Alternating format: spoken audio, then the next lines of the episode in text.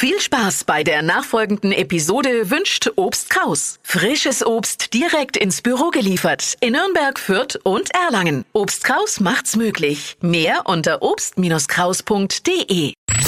Fränkisch für Anfänger und Fortgeschrittene.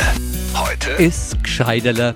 Also manchmal frage ich mich schon, warum wir Franken ein Lexikon brauchen, um was nachzuschauen. Und da irgendwelche welche Ratschlagseiten im Internet sind, ist sowas von überflüssig. Wir haben doch unser Gscheiderle und davor kennt jeder Franke mindestens eins.